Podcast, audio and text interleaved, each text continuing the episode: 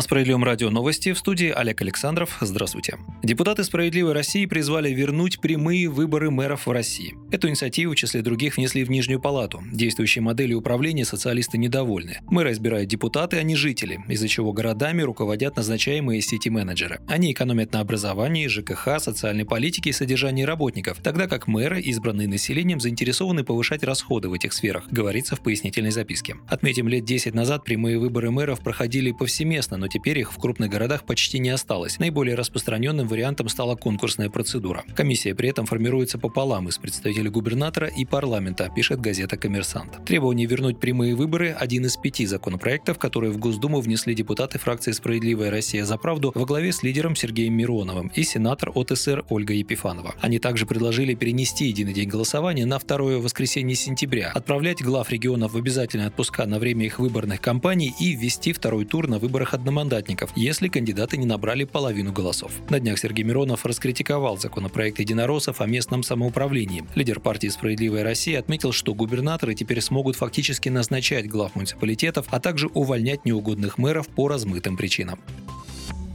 В России хотят снизить штрафы для малого и среднего бизнеса. Как пишет парламентская газета, правительство предлагает уменьшить размер административных штрафов и запретить штрафовать за однотипные правонарушения в рамках одной проверки. Законопроект, который должен снизить административную нагрузку на малый бизнес, индивидуальных предпринимателей и социально ориентированные некоммерческие организации, внесен на рассмотрение в Госдуму. Действующий КОАП не дифференцирует штрафы в зависимости от масштаба бизнеса. Также нет возможности предупреждения за мелкие правонарушения, как нет и механизмов, которые позволили бы наказать одни одним штрафом за совершение ряда тождественных правонарушений, например, по одному составу, статье или норме статьи. Законопроектом предлагается решить эти вопросы с помощью четырех ключевых изменений. Во-первых, предлагается ввести предупреждение в качестве единственно допускаемого административного наказания за впервые совершенное административное правонарушение. Это правило коснется некоммерческих предприятий и субъектов малого и среднего предпринимательства. Во-вторых, для микро и малых предприятий, а также социально ориентированных некоммерческих организаций предлагается уменьшить административные штрафы. В-третьих, в-третьих, поправками исключаются ситуации, когда за одно нарушение одновременно привлекают к ответственности сотрудника и предпринимателя. Документом предлагается установить, что если виновен работник, работодателя не наказывают и не штрафуют. Последнее изменение предполагает запрет на штрафы для бизнеса за несколько однотипных административных правонарушений по одному составу в рамках одной проверки. Для таких случаев законопроектом устанавливается норма, в соответствии с которой за одинаковые правонарушения полагается один штраф.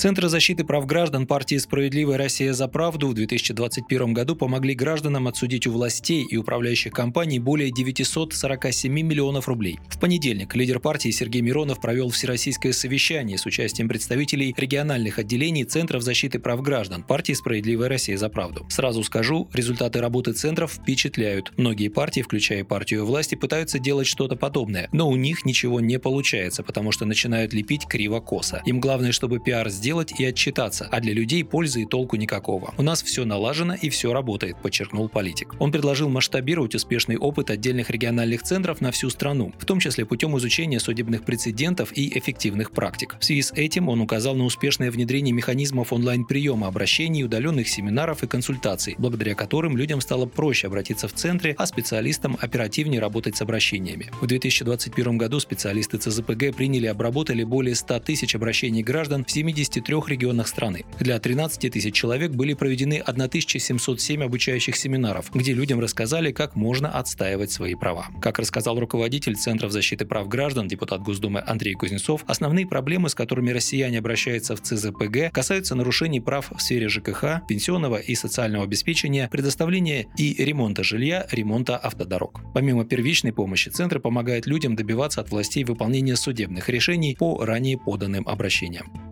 Вот такие новости. Оставайтесь на Справедливом радио, будьте в курсе событий.